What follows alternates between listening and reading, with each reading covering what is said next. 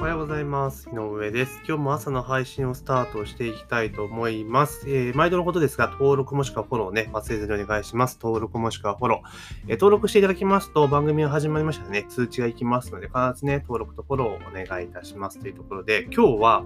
えー、ワタミ全国の居酒屋4割を焼肉店にというね、記事がありましたので、まあ、それについてですね、お話をしていきたいというふうに思っております。よろしくお願いします。で、ワタミもね、かなり苦戦を強いられていて、もう何年年ぐらい前だろう。もう15、6年。ん？もっと前ですね。20年近く前かな。えー私が会社員になって、えー某、某ドードーナツ屋さんの、まあ、副店長とかかな。えーしている時代とかに、まあ、勉強会の後にね、よく目黒の ワタミに行って、勉強会後にね、こうみんなで同同僚とかね、まあ、先輩とか含めて、副店主とか店主の時かな。よく飲みに行った記憶がありますね。あそれ以降あんまり行った記憶ってワタミ自体はそんなになくて、で、久しぶりに行ったらなんだかなって言った記憶があるんですが、じゃあ直近いつ行ったかって言ったらもうほとんど記憶がないぐらい行ってないのかなというところです。で、まあこの記事で行くと、えーワタミがね、えーで、ワタミとザ・ワタミの21店舗をすべて、えー今年度中に閉店し焼肉店にすると発表したというところですね。えー、ワタミはだから全部、ワタミって看板がなくなるのか、焼肉のワタミとして、えーオープンすると。関東2店も、あ、すでにオープンしたんですね。120店、全国の120店舗を、えー焼肉にすると。で、まあ、この焼肉ってね、結構、焼肉店って、まあ、どこ行っても基本的には流行っているじゃないですか。まあ、だから、まあ、仰天するっていうのはまあ悪くないと思うんですけど、結構注目したのが、配膳にはロボットやレーンを使い、えこれまでの居酒屋でも接触をおよそ8割削減できるとしていますというところで、えこれ、ああ、なるほどなと思ったんですが、あの、最近の回転寿司って行かれましたでしょうか？行かれましたでしょうか？って言い方おかしいんですけど、確か、あの、あれです、はま寿司とかの一番新しいタイプの店って、あれなんですよね、あの、回ってないんですよね。回ってない回転寿司。回転寿司じゃねえじゃねえかって話なんですけど、まあレーンがなくて、レーンのところにね、ベルトコンベヤーが上下2段であるんですよ。で、注文すると、まあ、そこにこう、ビューっと流れてくると。ベルトコンベヤーに乗って、料理料理が来るという形なんですね。ですから、まあ、取ってしまえば、どんどんどん、あの、戻す必要がないので、あの、どんどん送ることができるっていうのがあるわけですよ。あ、じゃあその仕組みだと焼肉屋投入するのとかって結構ありだなと。まあ、焼肉に限らずしゃぶしゃぶとかね、いうところもありかなと思ったんです。もちろんそのレーン自体は、レーンっていうかそのベルトコンベヤ自体はちょっとね、大きくする必要があるかもしれませんが、まあ物理的にあのお寿司屋さんのね、あのお皿が乗るぐらいなので、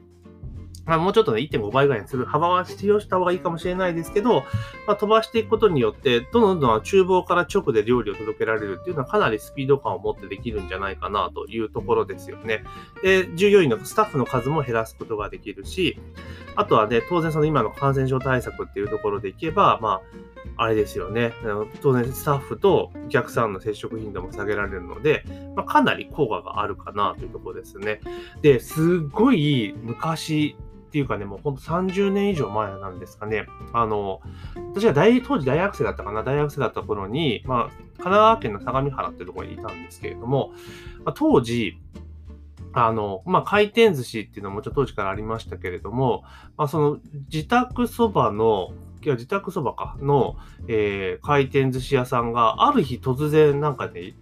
何屋さん定食屋さんみたいのになったの？定食屋さんだったかな？もう焼肉屋かちょっと忘れましたけど、なんか回転寿司じゃない業態に転換したんですよ。で、えーそこにちょっと試しに行ってみようよって言ったら、その回転寿司のベルトコンベヤーのところに料理が回っているみたいな感じのこうって衝撃を受けた記憶があるんですよね。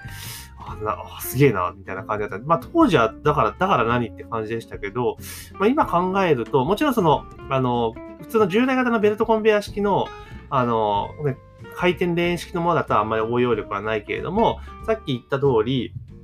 はま寿司とかに置いているような、あの、一方通行で二段二段型の、あの、コンベヤー式のレーンであれば、全然、あの、これ応用できるなと。むしろ、食べ放題系のお店であれば、あの、オーダーバイキングとかね、そういったところであれば、まあ、この仕組みをそのまま導入すればいいんじゃねっていう形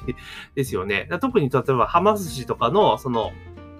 あの、コンベヤ式のレーンのところであれば、それに単純にですね、ちょっと赤間の敷居を作って、で、海域の部分をしっかりしていけば、そのまま、あれですよね、焼肉屋に行程もできてしまいますよねってところですよね。なので、あの、今のそのね、この、まあ、ベルトコンベヤ式で回すっていうところはね、ベルトコンベヤっていうか、一方通行のコンベヤで、回すっていうところは結構回帰的なのは、その、各飲食店が抱えている、その人材不足ですよね。人手不足っていうところも解消できるし、生産性も上げられるっていう形になりますよね。で、しかも感染症予防対策にもつながるってことを考えると、これかなり、かなりいけてる手法なんじゃないかなっていうふうに思うんですよね。で、当然そのスタッフの数が減らすことが、接客に対する数が減らすことができるってことは、厨房に人をね、集中できますから、商品提供も早くなりますよね。で、あの、ほんと人手をかからないで、レーンにね、商品乗せて流すだけだから、そのオーダーバイキングとかで結構混んでる時って頼んでもなかなか来ないじゃないですか。そういったお客さんの不満っていうものを解消できるって形ですよね。だからまあ、その考えると人件費の高騰とか食材原価高騰ってことを、で、考慮してもこの手法っていうのはかなり、で、そうそういったところに対応できるってことを考えると、まあ、かなり画期的な手法なのかなと思います。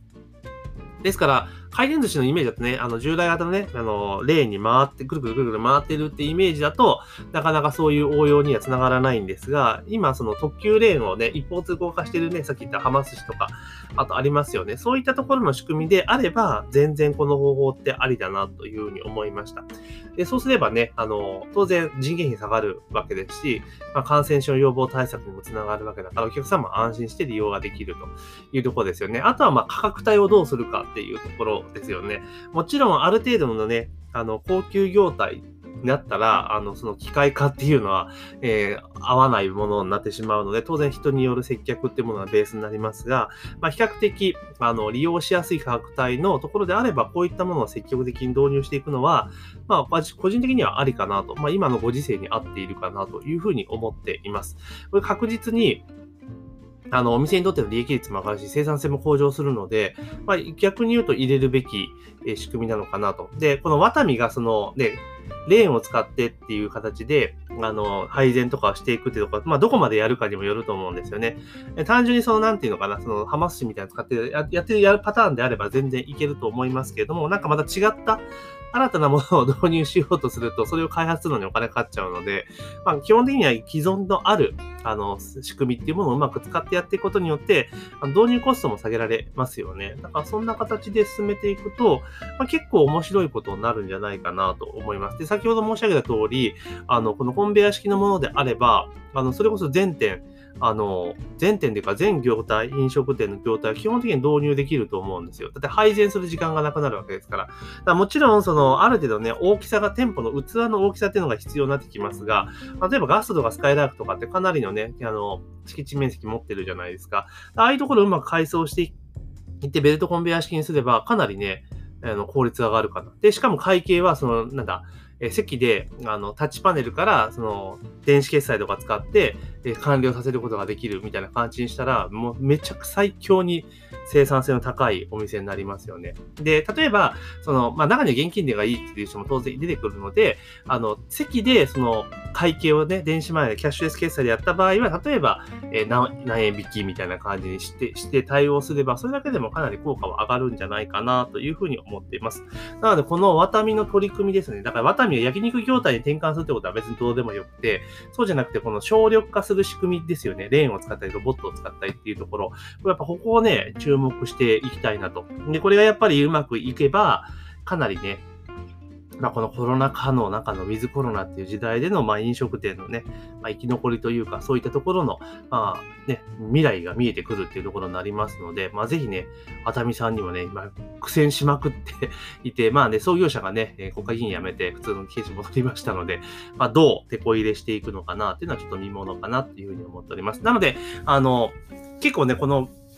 回転寿司のレーンを使うところはかなり参考になる、え、手法だと思いますので、あの、ぜひね、えー、飲食店やられてる方はね、こういう、なんか、ちょっとある程度ね、規模持ってる方はね、ぜひやっていただけると、えいいんじゃないかなと。まあ、やっていただけるとなかなか難しいですけどね。まあ、このワタミのね、あの、取り組みっていうのはちょっと注目に値するんじゃないかなというふうに思いました。というところで今日はですね、ワタミの4割が焼肉店に転換っていうところの記事から、まあ、その、オペレーションの変更ですよね。レーンを使ったオペレーション。ションというところがありましたので、そこにちょっと着目して、え、お話をさせていただきました。で、ぜひですね、この番組のフォローもしくは登録ね、ぜひお願いします。登録もしくはフォローをね、忘れずにお願いします。というところで、え、本日の配信は以上とさせていただきます。今日も一日頑張っていきましょ